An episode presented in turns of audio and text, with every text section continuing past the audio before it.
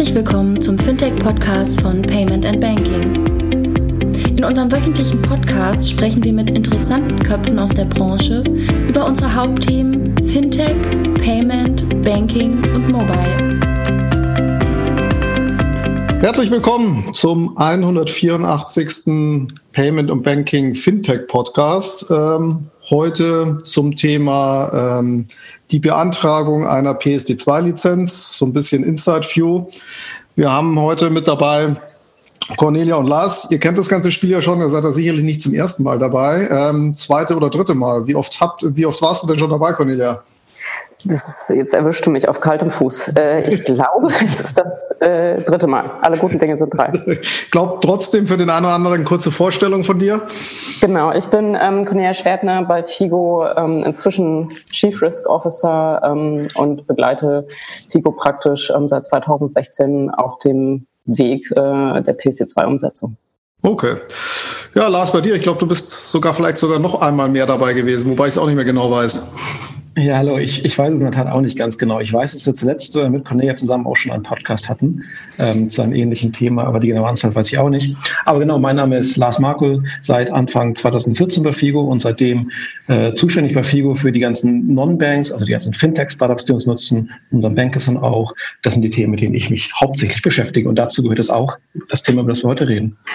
Alles klar, weil ja wahrscheinlich auch das Produkt, das sagen wir mal ähm, aus der Lizenz dann am Ende entsteht oder sagen wir mal, damit auch so ein bisschen der, der Trigger, warum ihr das Ganze überhaupt angestoßen habt, äh, sehr stark in der ähm, Fintech-Welt nachgefragt wird. Ist das, ist das so, Lars, oder ähm, war der Trigger eher schon allgemein und auch von der Bankenseite äh, kommend? Es ist natürlich ein, äh, aus der, auf der Fintech-Seite ein, ein, sehr, sehr großer Need, dass wir natürlich auch festgestellt haben in den letzten Wochen und Monaten, dass es halt nicht nur das ausschließlich kleine Garagen-Fintech-Startup, muss man überspitzt auszudrücken, äh, dass sich für so ein Produkt interessiert, ist dann doch ein deutlich größerer Markt. Aber natürlich gerade auf Startup-Seite ist, äh, ist der Need sehr stark vorhanden. Okay. Ähm, bevor wir in den, äh, vor allem mit der, mit der Cornelia in den, in den Prozess mal so ein bisschen einsteigen und da so den ein oder anderen, die eine oder andere Inside-Story mal, mal diskutieren. Wie, was ist denn das Produkt, was aus dieser Lizenz jetzt entstanden ist? Oder umgekehrt formuliert, was kann eine Figo jetzt, was sie vorher nicht konnte? Ähm, wie groß ist der Unterschied? Kannst du was dazu sagen, Lars? Ähm, also das Produkt, das, das, das, was die, was unsere Kunden, die unsere Figo API nutzen, die können auf die gleichen Daten zugreifen, die gleichen Mehrwerte basierend auf diesen Daten und auf Funktionen anbieten. Was sie halt können mit dem Rack Shield, oder das Produkt, über das wir jetzt hier reden, das aus der Lizenz hervorgegangen ist, mit dem Rack Shield halt auch die äh, Anforderungen erfüllen. Also ein, ein Anbieter, der vielleicht vor, mit dem wir vor zwei, drei Jahren gesprochen haben, der musste sich mit diesen Themen gar nicht mehr beschäftigen. Heutzutage kommen wir gar nicht mehr umher, als die erste Frage zu stellen, wie stellst du dir denn vor, die PSD2 zu erfüllen? Von daher, heutzutage ähm, ist es die, ist die gleiche API wie vor zwei, drei Jahren, ähm, also die gleichen Funktionen, ähm, aber durch die Änderungen, Gesetzesänderungen halt ähm, deutlich, deutlich ähm, regulatorischer. Das heißt, es gibt keine großen funktionalen Änderungen an eurem Produkt im Vergleich zu dem, was ihr, was ihr vor ein paar Jahren angeboten habt. Aber lizenztechnisch oder compliance-technisch ist es natürlich jetzt in einem anderen Kontext. Und das ist so ein bisschen der Grund, äh, warum ihr euch in Anführungsstrichen den ganzen PSD2-Lizenzkram eigentlich angetan habt. Genau. Also ganz genau. Wir haben, als wir, glaube ich, vor im letzten Jahr ähm, uns die Situation genau angeschaut haben, uns halt irgendwie auch mit, gerade natürlich Cornelia, also viel stärker angeschaut haben, was heißt denn das, äh, eine, eine PC2-Registrierung oder Lizenz zu beantragen, was für Auswirkungen sind das und halt einen Großteil unserer Partner, unserer FIGO-Kunden angeschaut, dann natürlich relativ schnell festgestellt, dass es dann doch eine deutlich größere Hürde ist. Ja, okay. Und als Win-Win äh, kann man durchaus sagen, dass natürlich auch unsere Bankkunden zu schätzen wissen, wenn wir ähm, direkt reguliert sind, weil sie dann ähm, ja im Rahmen eines Outsourcing-Controllings äh, nicht ganz so ja oder sich auf vieles vielleicht verlassen können, äh, was sie vorher ähm, direkt angefragt haben oder bis ins tiefste Detail prüfen müssten. Also es gibt dann so ein bisschen Vertrauensvorsprung ähm, auch gegenüber Banken und nicht zu vergessen ist auch der Mehrwert jetzt für die Umstellung. Ähm, es kommen ja ab März nächsten Jahres die Banken-APIs, äh, die sind zumindest äh, als Test ähm, zu erwarten und ab September auch dann verpflichtend zu nutzen. Und äh, wir haben jetzt festgestellt, ähm, dass dort, wo es schon APIs gibt in Europa, dann auch direkt gefragt wird ähm, nach äh, Lizenz, Registrierung, um überhaupt dann Zugang ähm, auch zu diesen APIs äh, zu bekommen. Okay. Jetzt sprechen wir ja so ein bisschen über die PSD2-Lizenz, Cornelia. Ist es überhaupt das richtige Wording, PSD2-Lizenz? Und wenn ja, wie ist das denn so im Kontext zu den anderen Lizenzen zu sehen, die, die da ja immer so rumschwören? E-Money, ZAG, Vollbank. Kannst du das mal so ein bisschen einordnen? Ja, es kommt immer darauf an, mit wem du sprichst. Äh, wenn du mit einem Anwalt sprichst, würde der natürlich sagen, das ist äh, schwierig, das Wording. Aber ich glaube, wenn wir ähm, mit dem Markt sprechen, ähm, weiß jeder, äh, was mit der PSD2-Lizenz gemeint ist, ähm, weil die eben an die neuen Dienste knüpft, die erst mit der PSD2 quasi reguliert wurden, was eben dieser Kontoinformationsdienst und Zahlungsauslösedienst ist. Es gab aber wo es eine PSD2 gab, auch eine PSD1 ähm, und da waren schon ähm, andere quasi Zahlungsdienste reguliert, ähm, die auch weiterhin ähm, eine Lizenz erfordern. Es sind nur zwei neue Aufsichtspflichten hinzugekommen und deswegen ja, spricht man vom PSD2-Lizenz. Sauberer müsste man sagen, es ist eine Zahlungsauslöse Dienstleister äh, Lizenz, Erlaubnis, ähm, Schrägstrich, ähm, die erforderliche Registrierung für den Kontoinformationsdienst. Okay. Jetzt hast du ja auch schon ein bisschen, ein bisschen Erfahrung bei diesem Lizenzprozess. Wie würdest du es so von der Komplexität einordnen im Vergleich zu den in Anführungsstrichen alten Lizenzen, die der eine oder andere vielleicht schon kennt oder auch den Prozess schon mal durchgemacht hat? Mehr, weniger im Vergleich zu ZAG oder kann man das so gar nicht in Kontext setzen? Also es ist auf jeden Fall, ähm, das ist eine, eine der Lehren, die wir auch ähm, ja, äh, selbst äh, genommen haben, beziehungsweise auch bis heute im Markt diskutieren, dass viele erwarten, dass weniger Anforderungen daran geknüpft sind als an eine Zahlungsinstitutslizenz. Das ist faktisch auch so, aber der einzige Unterschied, ähm, den es tatsächlich dann gibt, ist diese Anforderungen, ähm, Eigenmittel vorzuhalten, weil du eben als Kontoinformationsdienstleister, Schrägstrich Zahlungsauslösedienstleister keine Mittel ähm, deiner Nutzer hältst, äh, sondern nur Daten durchleitest sozusagen.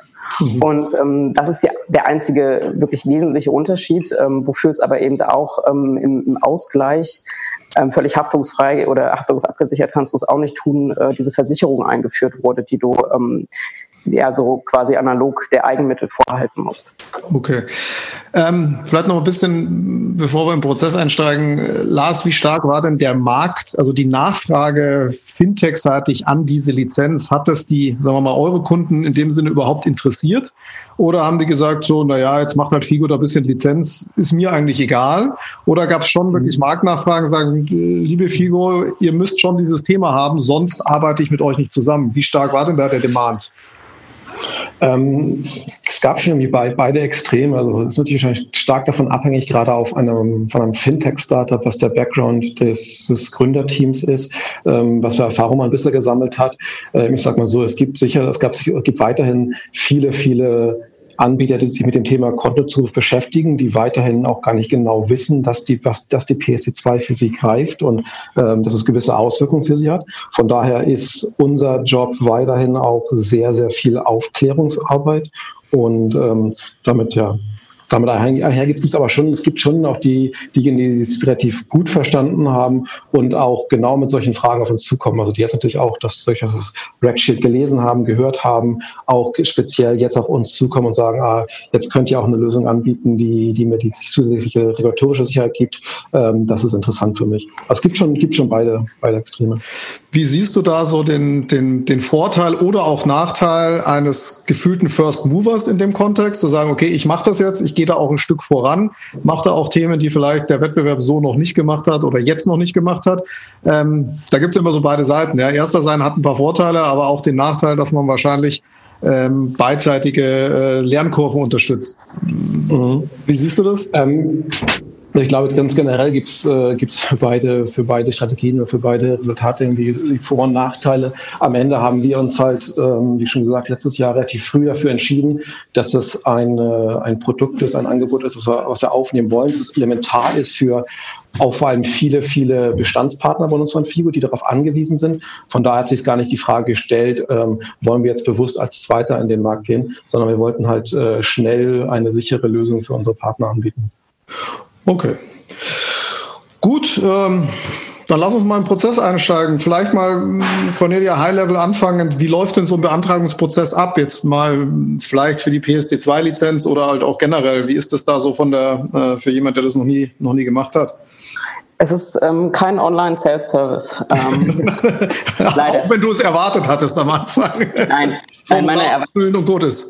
Ich, ich glaube, ein wesentlicher Vorteil, ähm, den, den wir auf unserer Seite hatten, war, dass, dass ich sowas auch nicht erwartet habe. Ne? Und dass wir uns ähm, relativ frühzeitig eben damit auseinandergesetzt haben, ähm, was, was die Aufsicht von uns braucht, um zu verstehen, äh, was wir tun. Weil man darf ja auch nicht vergessen, auch für eine BaFin sind diese Use Cases neu und äh, das, was sie da regulieren soll, soll. Und insofern ist das so ein Geben und Nehmen. Ähm, wie viel Transparenz man da auch schafft und wie man in den Prozess geht. Und wir haben ähm, die Erfahrung gemacht, dass es uns wahnsinnig geholfen hat, schon ab 2016 aktiv auch das Gespräch mit der Aufsicht zu suchen ähm, und zu schauen, wie versteht die BaFin den Markt, wie verstehen wir den Markt ähm, und einfach um so auch gegenseitig voneinander zu lernen. Ähm, und das hat eben dabei geholfen, auch so einen Lizenzantrag ähm, vorzubereiten.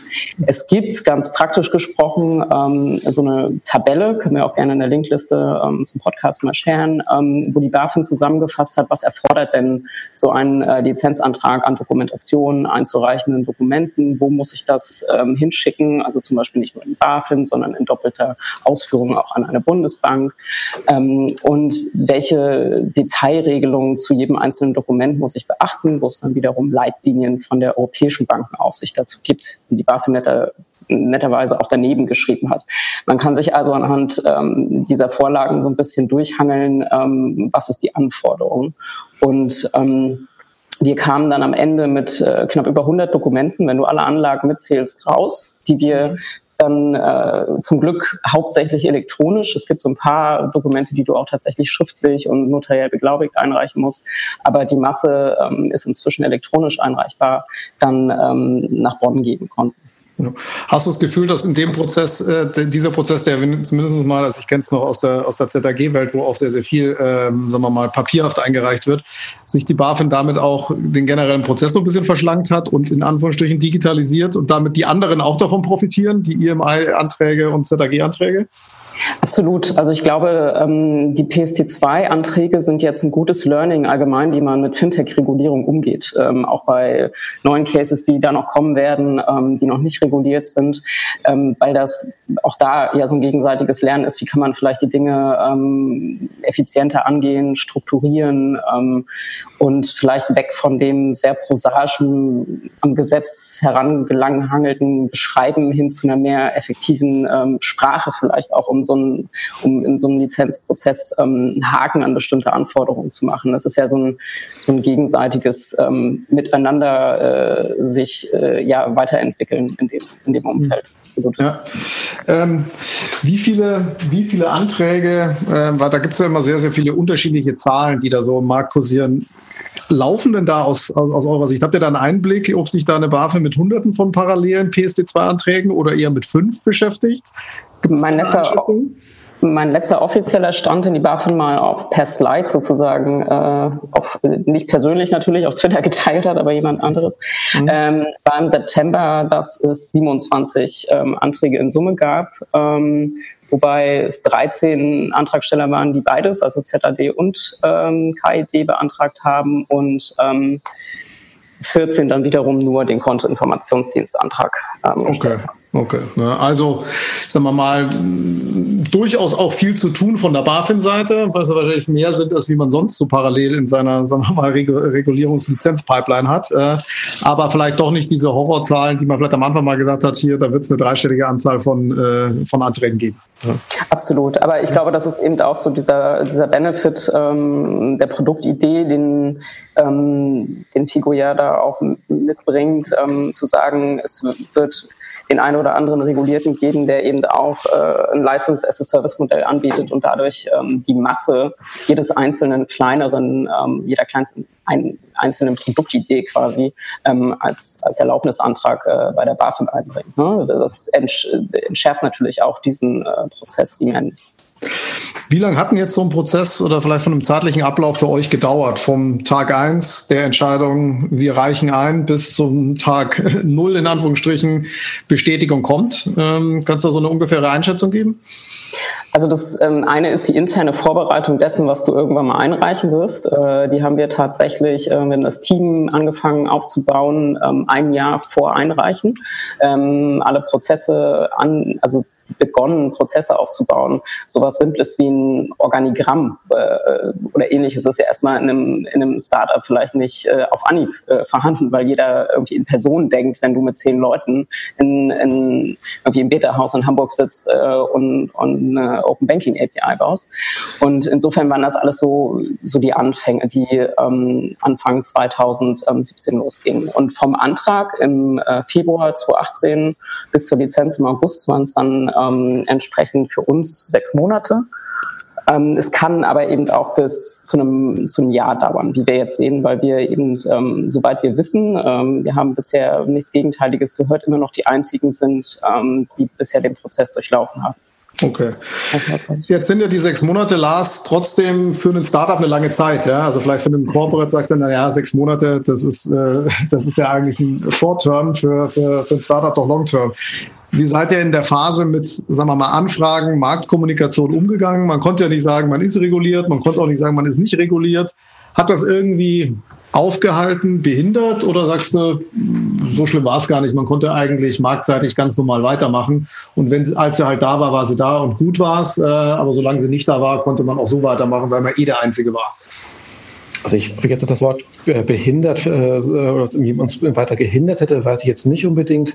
Ähm, klar sind gewisserweise gewisse, gewisse Sprüche irgendwie aufgehalten, weil ähm, gerade wie schon kurz auch gesagt, häufig war es, sind wir dann auch der Anbieter, die, die die interessierten Parteien aufklären müssen über die Informationen ähm, oder die Informationen teilen, was eigentlich die PF2 ist und was die Auswirkungen sind und in welchem, in welchem Punkt wir uns gerade befinden. Und ähm, am Ende wollen natürlich irgendwie viele unserer, unserer Partner oder der interessierten Firmen das nutzen wollen, relativ schnell auf, uns, schnell auf unsere API und diese testen. Und da gab es halt was Neues, was entstanden ist, das Rack Shield. Und ähm, dem hat natürlich schon das eine oder andere Gespräch ein bisschen rausgezögert.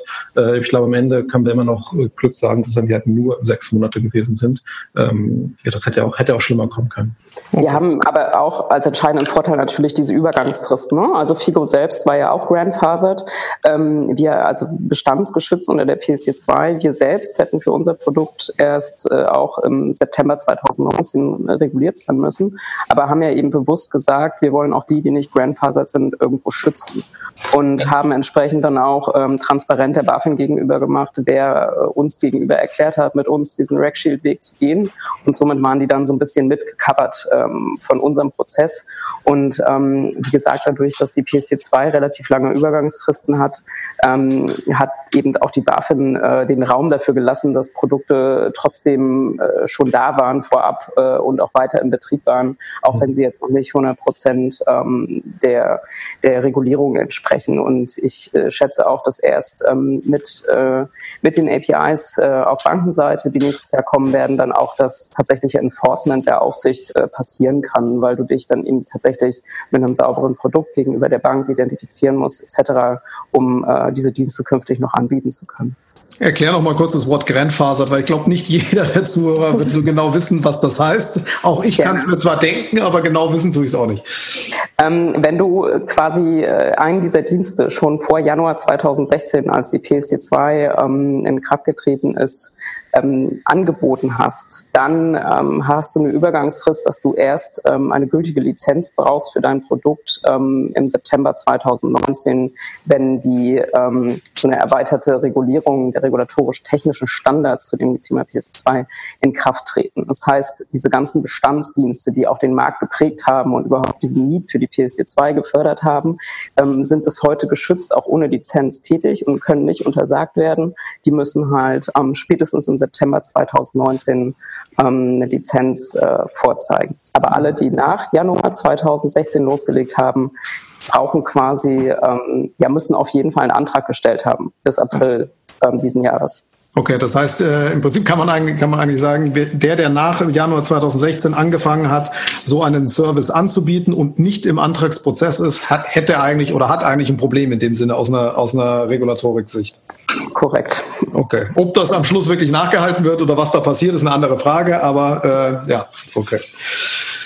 Gut, lass uns mal ein bisschen in den Prozess eintauchen. Ähm, Cornelia, was war das größte Learning in diesen sechs Monaten von dem Prozess oder was war komplett anders als erwartet, sowohl positiv als auch negativ? Ähm, ich glaube, was man auch lernt, also ich glaube, was wichtig ist, ist dieses erstmal Aufbauen von internen, von einem internen Team. Ne? Also da haben wir natürlich, ähm, haben, haben habe ich Glück gehabt, ähm, dass Figo eben auch bewusst gesagt hat, äh, dieses Thema Compliance, PSC2 ist uns so wichtig. Äh, wir geben dir ähm, ein Team mit Leuten, ähm, wo du eben alles umsetzen kannst. Regulierung von uns ähm, künftig erfordert, weil alleine hätte ich das natürlich auch nicht gestemmt. Ähm, und insofern war das, ähm, war das der wichtige erste Schritt. Und ähm, das ist so dieses erste Thema, wie viel Ressourcen braucht es eigentlich, um das alles aufzubauen und nachzuweisen, was ich da tun muss. Und ähm, der Vorteil der Übergangsfristen beziehungsweise Marktlage PC2 ist auch gleichzeitig Nachteil, weil du bist ja kein junges Unternehmen, was quasi noch nackt ist äh, im Sinne von dem, was du aufgebaut hast, sondern du hast ja stehende Prozesse, stehenden Kundenbestand. Das heißt, du musst alles, was an Regulierung kommt, auf dein bestehendes ähm, System irgendwie anwenden und ähm, das macht es natürlich nicht einfacher.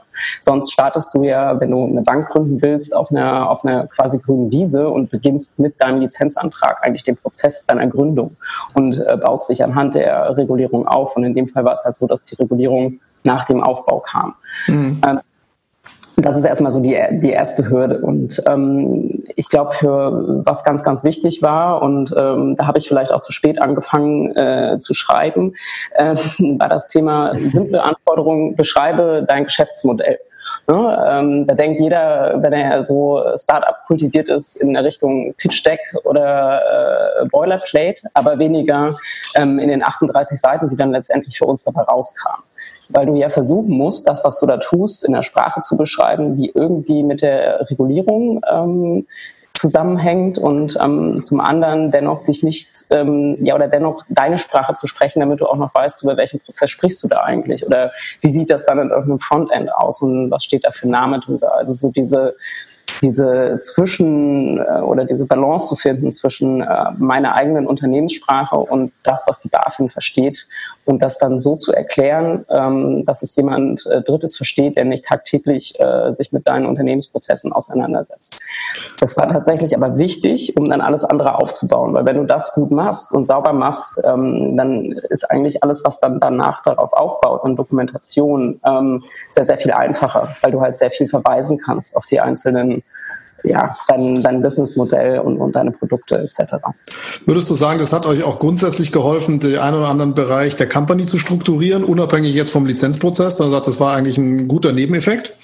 Absolut. Also du fängst halt ähm, allein durch dieses Thema, dass du ähm, Prozesse dokumentieren musst, dass du äh, die Kontrollen, die du lebst in der Praxis auch ähm, einfach mal aufschreiben musst, fängst du halt automatisch auch an, ähm, ja, effizienter zu werden. Und ähm, das Witzige bei uns war eben auch so das Learning intern, dass ähm, gerade auch auf der Dev-Seite Leute eher äh, Prozesse wollen äh, in einem wachsenden Unternehmen, als dass sie sich jetzt total davor verschließen, ähm, weil sie, äh, weil sie merken, das Unternehmen wird immer größer, Leute kriegen vielleicht nicht die Informationen, die sie gerade brauchen. Und insofern war das so ein gemeinsamer Wachstumsprozess ähm, im Rahmen der Vorbereitung auch für das mhm. Unternehmen selbst. Mhm.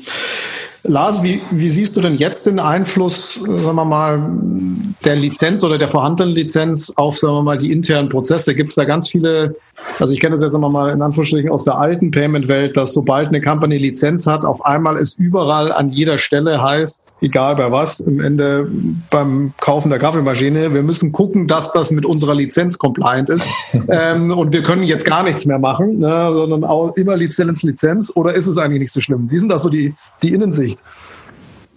Ähm, also ich glaube, das ist ein, ein, sehr, sehr extremes Beispiel. Ähm, generell in unserem täglichen Geschäft, gerade auf Sales-Seite, in Gesprächen mit, mit potenziellen Partnern, ähm, hält er sich noch in Grenzen. Klar ist es so, dass wir nicht mehr so freizügig in Anführungszeichen umgehen können mit, mit Zugängen zu unserer API als Beispiel, dass wir dort äh, besser aufpassen müssen, dass wir mit Partnern äh, mehr, mehr Informationen vorhalten müssen, sofern jemand zusammenarbeiten möchte. Das sind alles Dinge, die aber ähm, wie du vorher in der Frage auch schon gesagt hast, eigentlich auch eher notwendig gewesen sind und von daher eigentlich eher viel der Firma gut getan hat. Klar, wir, im Grunde ein paar Dinge dauern jetzt länger, aber insgesamt ist es eher eine, eine positive Entwicklung.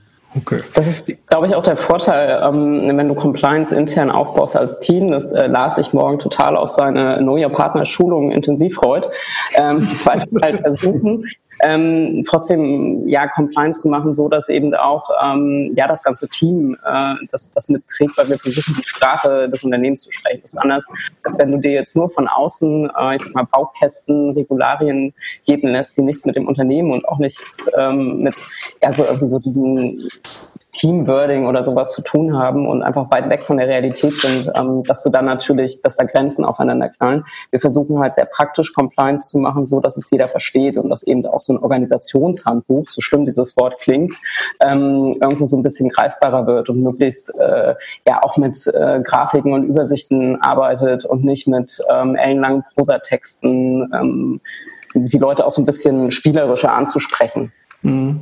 Wie viel glaubt, äh, ähm, wie, wie, viel glaubst du, Cornelia, hat die, hat die BaFin auch von euch gelernt in der Art und Weise? Also ich denke mal, dass es ja so ein sehr, sehr, sehr guter beidseitiger Prozess hat und dann in Zukunft sagt, okay, wenn wir jetzt Lizenz 2, 3, 4, 5, 6 machen, orientieren wir uns ein bisschen an den Punkten, die, wenn wir mal in eurem Prozess ähm, schon mal festgelegt wurden.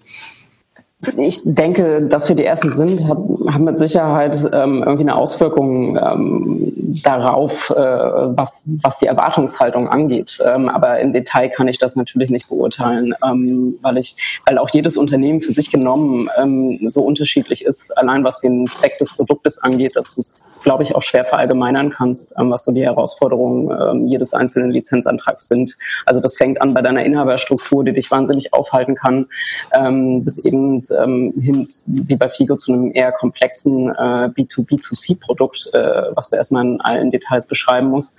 das ist halt sehr, sehr unternehmensspezifisch. aber ich glaube, so diesen Blick auf den Markt und äh, welche Use Cases möglich sind, da haben wir auch, glaube ich, ganz ganz, gut Anteil daran, eben einfach dieses Verständnis zu schaffen, dass ein Kontoinformationsdienst als Beispiel nicht nur Multibanking betrifft, sondern wahnsinnig viele andere Möglichkeiten ähm, eben ähm, ja, äh, bietet in der Zukunft. Hm.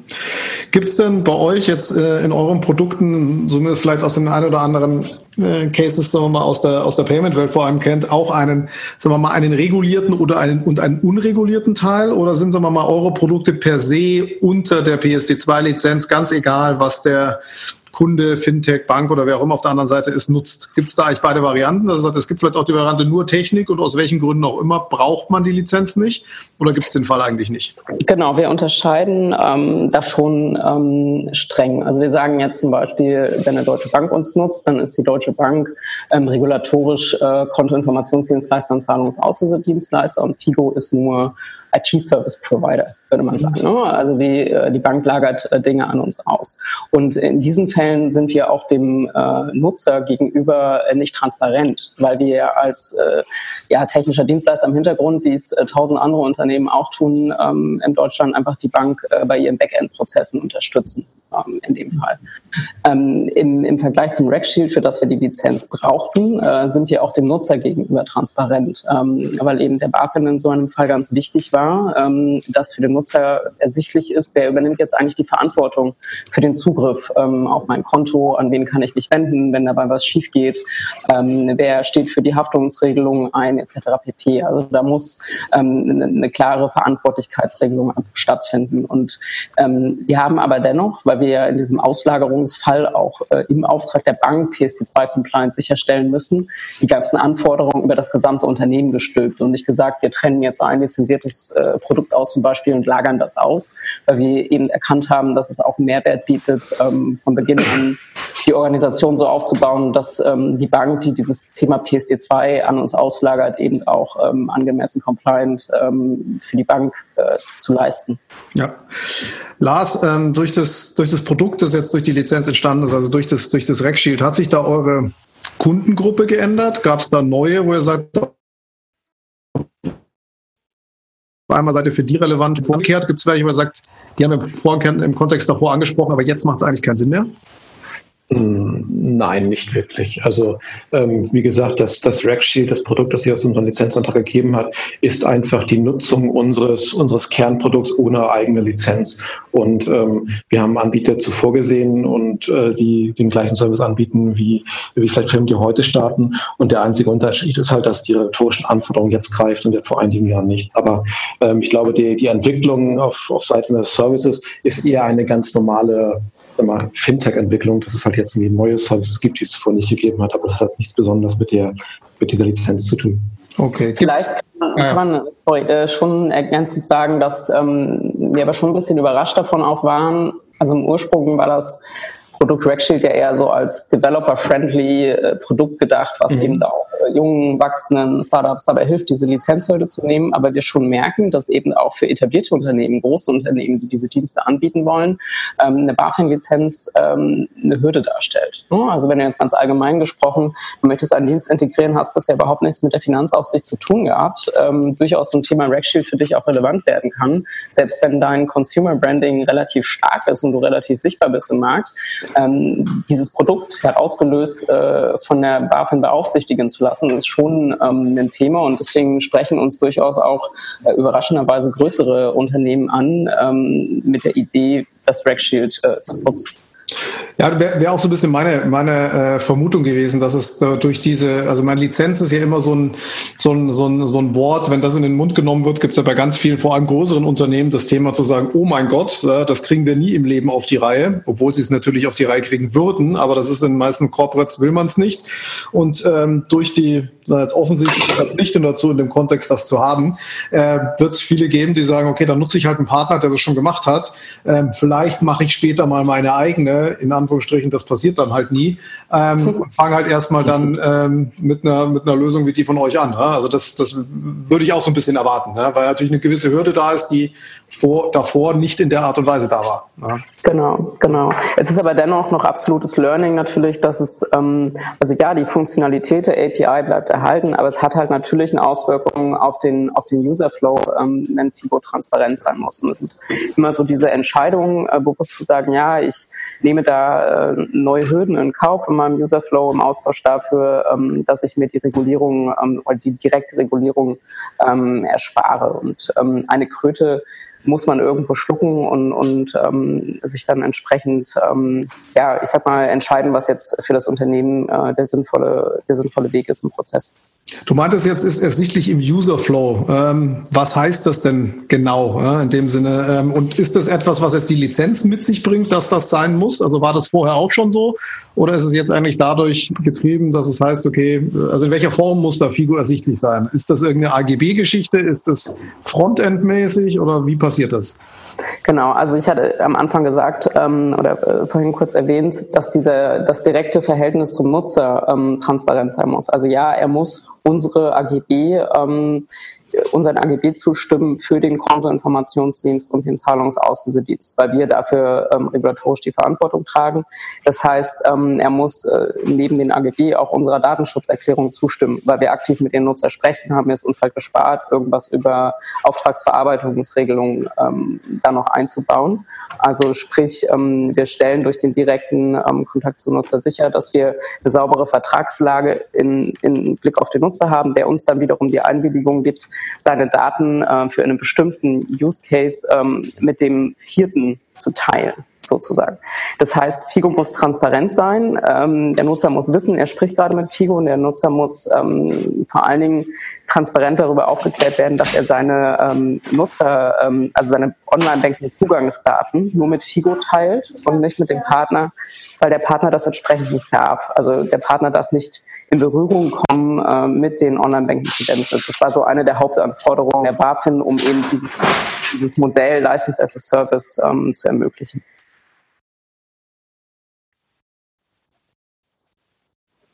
Und man hat ähm, dann entsprechend je nach Use Case verschiedene Auswirkungen. Also wenn du in einen einmal Use Case denkst, ähm, es ist zum Beispiel so, dass wir sagen, ähm, ja, FIGO ist sichtbar, aber wir wollen da auch gar nicht groß äh, irgendwie vom Nutzer Daten sammeln. Wir wollen einfach diesen Use Case einmal bedienen ähm, und vergessen den Nutzer dann äh, soweit möglich eben wieder. Ähm, und in den ongoing Use Cases ist es halt so, dass du, um das sicherzustellen, zum Beispiel auch ähm, Autosync-Funktionalitäten, diverse direkte Einbelegungen vom Nutzer brauchst, seine Credentials zu speichern etc. und mit der Daten Schutzgrundverordnung auf der anderen Seite eben auch Anforderungen erfüllen muss, ähm, so dass wir da eben, ähm, ich sag mal, noch ein Stück stärker eingebunden sind, auch in der Nutzerkommunikation. Aber wir arbeiten natürlich daran, dass es jetzt dennoch ähm, keine Riesenhürde ähm, für unsere, ja, unsere Partner darstellt, ähm, Figo einzubinden, sondern es soll ja eher der Vorteil sein, dass ich als ähm, unreguliertes Unternehmen trotzdem ähm, ja diesen, diesen Vertrauens, äh, diese Vertrauenslizenz äh, quasi von Figo einbinde und dadurch auch eher meine Conversion steigern soll, als, äh, als dass ich sie ähm, ja belasten soll. Jetzt ist ja, jetzt ist ja auch euer Geschäft ja kein rein, also nicht nur euer Geschäft, sondern auch die PSD2 kein rein nationales, sondern auch ein internationales Thema. Ähm, Lars, inwieweit hat euch das, die Lizenz im Ausland auch geholfen oder wie war denn da so das Feedback? Hat das da jemand interessiert? Gibt es da überhaupt schon die entsprechenden Nachfragen oder ist es da eine ganz andere Situation? Kann man das irgendwie vergleichen? Gibt es da andere Märkte, die anders sind, weiter, nicht weiter? Mhm. Klar gibt es, äh, wenn man sich gerade die verschiedenen europäischen Länder anschaut, gibt es natürlich gerade Länder mit äh, wie UK, die äh, Open Banking vielleicht noch ein bisschen weiter in Anführungszeichen denken, ein bisschen stärker machen. Ähm, die haben, glaube ich, mittlerweile oder hatten schon seit längerem die ersten lizenzierten Anbieter, sodass dort natürlich irgendwie eher weniger Aufmerksamkeit auf uns äh, gekommen ist, als wir mit unserem Lizenzantrag oder mit dem Ergebnis äh, rausgekommen sind. Ähm, aber gerade in anderen Ländern ähm, ist es ja weiterhin so, dass, dass man noch in Hinterdeutschland dahinter hinterherhängt, sodass es da schon eine gewisse Aufmerksamkeit gab. Äh, am Ende sind wir natürlich aber auch gerade äh, mit unserem Fokus auf gewisse Länder natürlich gerade gerade dort präsent und nicht in ganz Europa. Okay. UK, in UK ist es zum Beispiel so gewesen, dass wir aktiv nachweisen mussten, ähm, dass wir den, den EU-Pass haben, äh, um Zugriff ähm, auf das UK Open Banking äh, ja, Portal zu bekommen, sozusagen, um, um die UK Open Banking API anzubinden. Also da zeigt sich schon, ähm, dass die Regulierung da durchaus ein Vorteil äh, sein kann im Hinblick auch auf äh, Konnektivität. Heißt aber im Umkehrschluss, kein anderer dürfte das im Moment zumindest mal aus einer deutschen Regulatorik heraus im Moment dürfen, äh, weil äh, wenn die es so restrikt handhaben, müsste das ja eigentlich für alle, nicht nur Deutschland, sondern auch andere Länder gelten. Das heißt, da machen sie, schützen sie natürlich bis zu einem gewissen ihren Markt auch, zu sagen, ich mache die Hürde entsprechend hoch. Genau, wobei da ja noch so ein bisschen ähm, die Frage ist, wie sich das entwickelt. Und also natürlich kannst du aktuell noch alles äh, scrapen in der Theorie. Mhm. Ähm, die Frage wann kommt irgendwann ähm, der Hammer äh, der Durchschlagskraft der PSD2, äh, der, der diesen Scraping-Weg äh, stark blockieren wird oder abbinden wird, sodass du dann über diese regulierten und kontrollierten Wege zugreifen musst. Und das äh, wird sich dann halt jetzt im, im nächsten Jahr Stück für Stück zeigen. Okay, das heißt, da ist auch aus eurer Sicht noch kein, noch nichts absehbar, äh, sondern wie weit und wie stark das passieren wird. Aber äh, früher oder später wird es passieren. Oder glaubt ihr, dass dieser Scraping-Weg bis auf weiteres offen bleibt? Wir, also wir, gerade heute hat die EBA ihre finalen äh, Leitlinien zu dem Thema veröffentlicht, ähm, was, was sie erwartet, wie nationale Aufsichtsbehörden erstmal testen, was bedeutet es denn als Bank, eine API anzubieten, die PSD2-compliant ist. Das ist so der erste Step, weil erst wenn die Bank äh, das quasi testiert bekommen von der Aufsicht, dass sie das tut, ähm, darf sie alle anderen Wege äh, aktiv blockieren, äh, weil du dann als Drittdienstleister gezwungen wirst, den regulatorisch konformen Weg zu nutzen. Der muss aber erstmal stehen und dem geht ein Testing-Prozess voraus, ähm, der für März 2019 erwartet wird, wo die ersten Test-APIs auf den Markt kommen, ähm, wo du aber auch schon dann entsprechend ähm, mit der Registrierung zu erkennen gibst, ähm, dass du jetzt an diesem Testing teilnehmen darfst und aktiv partizipieren darfst. Und es ist halt immer noch so ein bisschen dieses ganze Thema Open Banking, auch Chance für Banken, was ist ihr Mehrwert, vielleicht auch ähm, außerhalb der PSD2 Mehrwerte anzubieten, die sie vielleicht dann auch mal irgendwann monetarisieren könnte.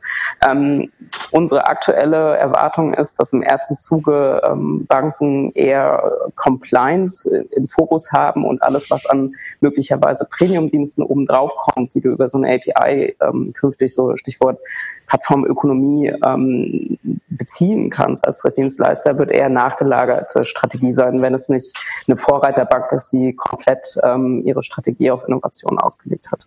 Okay. Vielleicht abschließend nochmal, ähm, auch wenn, wenn ich weiß, dass du wahrscheinlich stundenlang drüber referieren könntest, aber in Kurzfassung, Cornelia, die fünf oder was heißt fünf oder die größten Fallstricke, die du gesagt hast, hey, da, das nehme ich als Learning mit, die im Beantragungsprozess drin sind. Hast du da zwei, drei Stichpunkte für die Hörer?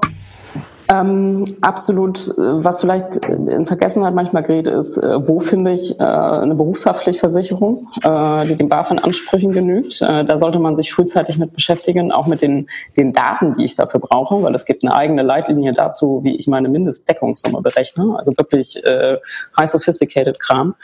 Ähm, was viele vielleicht auch unterschätzen, ist, dass es eine Anforderung gibt, eine interne Revision aufzubauen, ähm, weil die sehr, sehr indirekt sich nur aus dem Gesetz ergibt. Ähm, in den meisten Fällen kann man das über eine Auslagerung äh, am praktikabelsten lösen in einem kleinen Unternehmen, ist aber auch erstmal eine Herausforderung. Also wir durchleben gerade unsere ersten internen Revisionsprüfungen ähm, und es ist Spaß. Ähm, Thema wesentliche Auslagerung wird auch oft unterschätzt ähm, und gerade ähm, in, in unserem Umfeld und in der Fintech-Szene, weil natürlich viele ähm, bisher, die gerade auch noch keinen Bezug hatten zu Bankkunden äh, über Kooperationswege, vielleicht noch ähm, den ein oder anderen Cloud-Service-Dienst nutzen, äh, der nicht unbedingt für BaFin-Compliance bekannt ist. Und äh, mhm.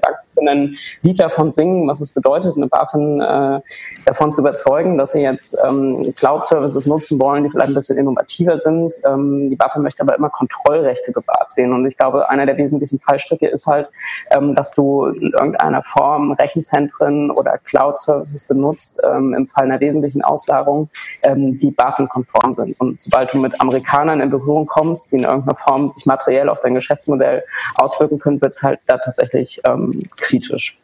Okay. Ähm, ja, Inhaberkontrollverfahren habe ich erwähnt. Wenn man da eine sehr komplexe Struktur hat, darf man das nicht unterschätzen. Und ähm, Thema Geldwäscheprävention ist mir immer noch so ein bisschen heiliges Thema, ähm, weil viele da vielleicht auch zu, ja, zu, ich will nicht sagen naiv herangegangen sind, aber man muss schon sehr smart ähm, der Aufsicht gegenüber deutlich machen, wo das Risiko im Geschäftsmodell steckt, um sich da eben auch nicht selber ähm, Fallstrecke zu bauen, weil man vielleicht ähm, Richtlinien einreicht, die man aus irgendeinem Baukastensystem wählt, die nicht aufs Unternehmen passen und sich dann vielleicht selber Pflichten auferlegt, ähm, die man so gar nicht erfüllen müsste, wenn man das äh, ja interpretiert hat, sauber dem Gesetz äh, entlang ähm, gehangelt interpretiert. Also auch da ähm, steckt viel Potenzial drin an, an Aufwand, den man sich sparen kann. Ja, ja klar. Gut, ja, also Danke euch, fand es, fand es mal, fand es mal super, auch das wirklich so aus erster, aus erster Hand zu hören, wie so ein, wie so ein Prozess abläuft und was man daraus auch marktseitig machen kann. Lars, vielleicht in deine Richtung. Abschließende Worte nochmal, bevor wir, bevor wir rausgehen. Äh, hast du nochmal eine Markt, äh, Marktsicht drauf oder eine allgemeine Erfahrung, wie du das, wie du den Prozess nochmal wahrgenommen hast? Ja, vielleicht, also vielleicht als Marktsicht so ein paar, paar Punkte, die man schon immer, also die wir schon einige schon besprochen haben, aber hervorheben kann, äh, die immer wieder auffallen bei sehr, sehr vielen Gesprächen, ähm, ist A, einmal die, die Registrierung als Konfirmationsdienst. Gerade dieses Wort Registrierung ist dann doch äh, überraschend, wie häufig es einfach interpretiert wird als ein sehr kleiner Aufwand und den man ähm, dann doch mitmachen kann. Also da gibt es in der Tat irgendwie auch ganz sehr viele kleine Anbieter, ähm, die das äh, sehr, sehr, sehr, sehr einfach ansehen. So Punkt eins. Ein zweiter Punkt, haben wir auch schon besprochen, ist das ganze Thema Deadline, Timeline. Ähm, auch weiterhin Anbieter oder viele unterwegs, die die September 2019 als das Datum sehen, wo die Banks ihre APIs anbieten müssen. Ja, richtig. Aber dann irgendwie auch daraus äh, folgen, dass auch für sie erst die Anforderung gilt, wenn diese APIs vorhanden sind. Okay. Ähm, der, der, der, dritte Punkt, wir auch schon gesprochen, es dauert lange. Ähm, und das, was wir vorher auch schon meinte, ähm, große Anbieter kommen auf uns zu und interessieren sich für das Shield. Das ist halt auch sehr, sehr häufig Grund für einen größeren Anbieter, der eventuell ein kleines neues Venture, ein neues Projekt umsetzen möchte und halt nicht erst den, die sechs, neun Monate durch den Prozess durchlaufen möchte, um dann das Produkt anzubieten und dann eventuell festzustellen, dass es doch keine Marktrelevanz hat. Ähm, da kann natürlich auch so ein Produkt äh, helfen Und ähm, last but not least, wie auch gerade im Gespräch, was ich heute wieder gehört habe, wird dann sehr, sehr häufig auch mal nachgefragt, wenn man über das Rack Shield oder über die PC2-Anforderungen spricht, ähm, ob dann auch die, ob man dann mit dem Kontoumsätzen irgendwie alles machen darf, äh, äh, was, ob da nicht Einstellungen gibt. Also das, was wir uns auch gesagt haben, dass die Zugangsdaten zum Konto halt die sind, die wir unter die, die PSC2 fallen und die elementar sind, ähm, gibt es aber dann doch sehr, sehr viele, die dann auch denken, dass auch die Kontoumsätze, Kontostände äh, Daten sind, die sie eventuell gar nicht erhalten dürfen, mit denen gar nicht arbeiten dürfen. Das sind so die, die, die vier Punkte, die bei mir in den Gesprächen irgendwie immer regelmäßig hochkommen. Alles klar. Gut, danke euch. Und wie gesagt, wir werden gucken, welche, dass wir vielleicht den einen oder anderen Link auch nochmal in den Show Notes mit, mit, mit veröffentlichen. Ist sicherlich, sicherlich interessant äh, für den einen oder anderen. Und ja, danke für die offene Kommunikation und äh, sonst noch einen schönen Abend an euch. Bis bald. Danke. Danke. Bis dann. Ciao. Tschüss.